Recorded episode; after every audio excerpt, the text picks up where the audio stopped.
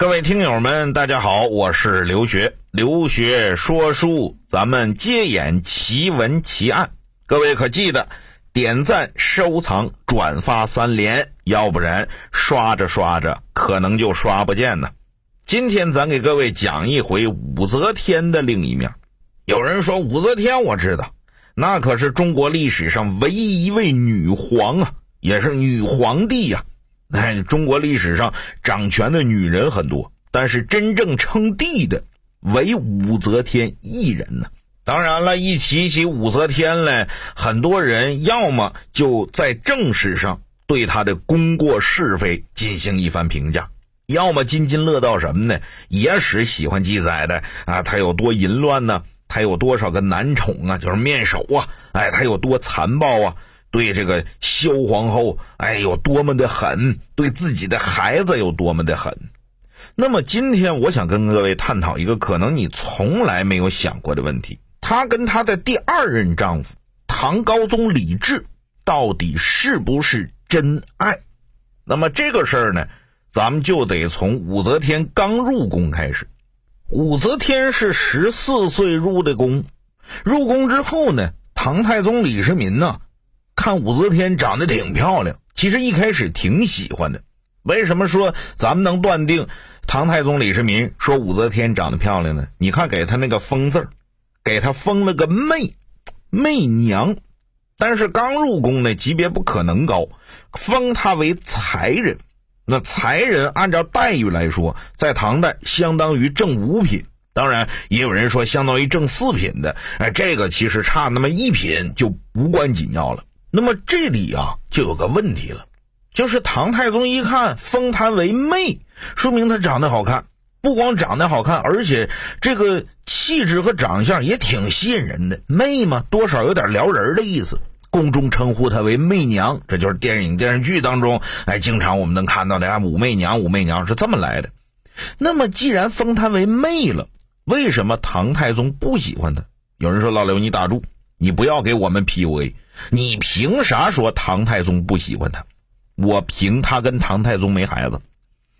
一个男人跟一个女人没孩子的情况有三种：一种是男的不行，一种是女的不行，啊，一种是男女都行，感情不行。你你分析对不对吧？那首先说武则天不能生吗？武则天不仅能生，而且很能生。你别忘了。后来他成了唐高宗李治的妃子之后，几年的时间连着生了六个孩子，四个男孩，两个女孩。那有人说，也也许唐太宗不能生，那是废话。唐太宗不能生，李治哪来的？唐太宗宠幸十多个妃子，一共给他生了三十五个孩子，没有一个是武媚娘生的。那么也就是说，唐太宗不太喜欢武则天。那么为什么唐太宗不喜欢武则天呢？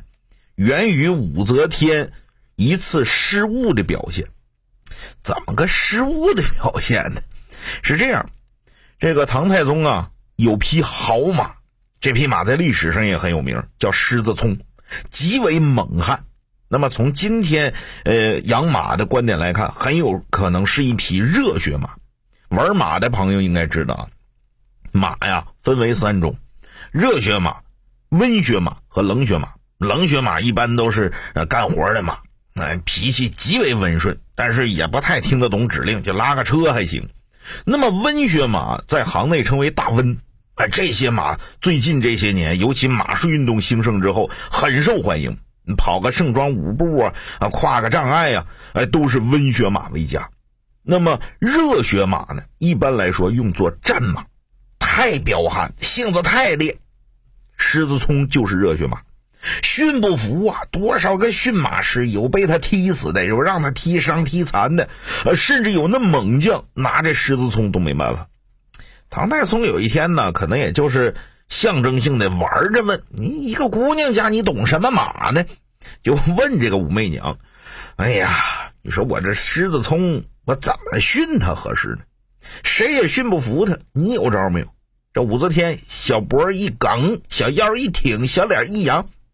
皇上，我有办法，三件东西我就能制服他。哎呦，唐太宗当时来了好奇心了，哪三件？铁鞭、铁窝、匕首。这怎么用啊？先拿铁鞭抽他，看他服不服。啊，铁鞭抽他不服，那就拿铁窝锤他。铁窝锤他还不服，直接拿匕首把他喉咙给割开，啊，弄死他。一匹死马，我就不信他不服。好家伙，他说的对不对呢？他说的很对，但是你分谁说这种话？各位啊，说话是门艺术啊，有些话别人能说，你不能说。武则天呢，就在错误的时候说了正确的话。你比如说，这话要是个猛将说的，没毛病，那唐太宗觉得这就是个人才。开兵见仗有这个性格，有这个狠辣的手段，一定能打胜仗。可是你想想，这是武媚娘说的，唐太宗能喜欢他吗？原来我以为你是个媚娘，没想到入得宫来，汤汤汤一番话，你把本性暴露了。原来你他妈是个金刚八倍呀！那我还能临幸你吗？每次想临幸你的时候，本来应该是你侬我侬的，一想起又铁鞭又铁窝又匕首的，总感觉这玩意儿太太煞风景，太扫兴。所以啊，跟武则天新鲜劲儿一过，唐太宗基本上就不理他。那么这个事儿到什么时候出现了转机呢？实际上到唐太宗立李治为太子的时候出现了转机，这也是唐太宗啊。自己给自己儿子和自己的媳妇儿，哎，这个创造的机会。唐太宗呢，呃，立了李治为太子。按照过去的礼制来说，太子不能在宫里住，尽管那是你家，你不能在家里住。我另给你修太子府，你应该在太子府里住。可是唐太宗那会儿也不知道是怎么想的，可能是太过重视太子这个职位了。那毕竟未来你要执掌的是整个大唐啊，就让李治住到宫中。哎，带在身边，亲自培养，可见唐太宗对他这个儿子还是很重视的。可是你重视就重视就完了呗，你让他住到宫里干嘛呀？又不是没有下人伺候他，你让他上完了班，然后下班回家就完了？没有，就得在宫里住。我随叫随到，我要贴身培养。哎，就这么一个贴身培养。唐太宗对这个李治啊极为严格，严格到什么程度？啊，动不动就骂一顿，啊，动不动就呲他一顿，那动不动就往死里喷一顿。那李治啊，那个时候也是个大小伙子了，天天让自己老爹这么骂，这么喷，他心情也不好。那心情不好怎么办呢？武则天就来了机会了，一看这小伙子，哎，长得这么好，而且李治比武则天还小四岁，是小弟弟嘛。我作为你的娘也好，或者作为你的姐姐也好，哎，他就起了怜悯之心了。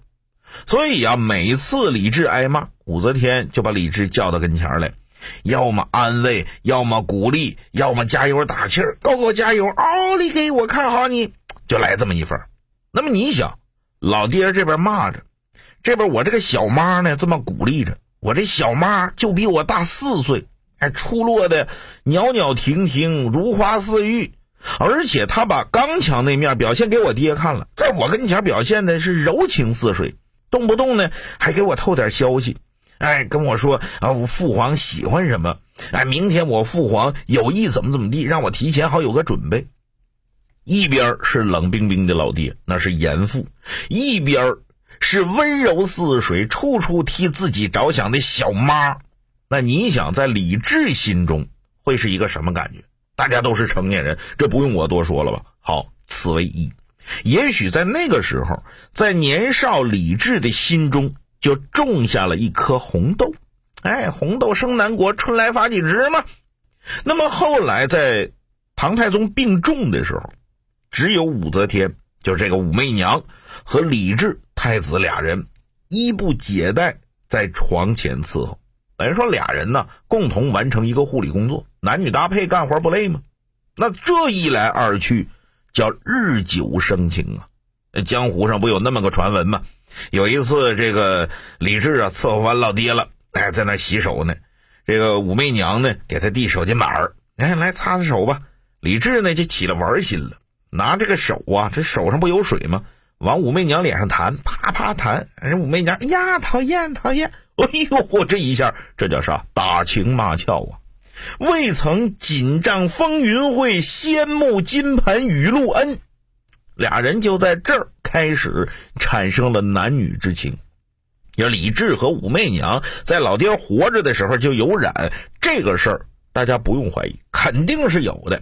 那么这个事儿一直发展到什么时候？一直到了唐太宗驾崩。按照唐朝的规定啊，皇上死了，皇上家这些妇女，皇上生前这些媳妇儿，只要你还活着的，哎，你们呢，通通出家为尼。为啥？害怕你们不守妇道，给皇上戴绿帽子。当然，这是我猜的啊，这是我猜的，是句笑话，不能当真的听啊。反正武则天也削发为尼，在感业寺出家。那么在这个时候呢，武则天给李治写了封信，这封信只有四行字，也可以叫做情书啊。这四句话是怎么写的呢？看诸城壁思纷纷，憔悴之礼为义君。不信笔来长下泪，开箱验取石榴裙呐！各位啊，你想想，李治拖着这封情书的时候，他心中会是一种什么样的感觉？有人说他都是皇上了，那就把武则天接回来呗，这不顺理成章吗？各位把这事看得太浅了，你可要知道武则天是什么人呢？你要是李治，你把武则天娶到后宫里，你们俩明铺暗盖、偷偷摸摸，别让人知道，那是一回事儿；你明目张胆把她娶到后宫里，那是另外一回事儿，那叫乱伦啊！虽然说唐朝那个风气比较开放，但也没开放到这种程度啊！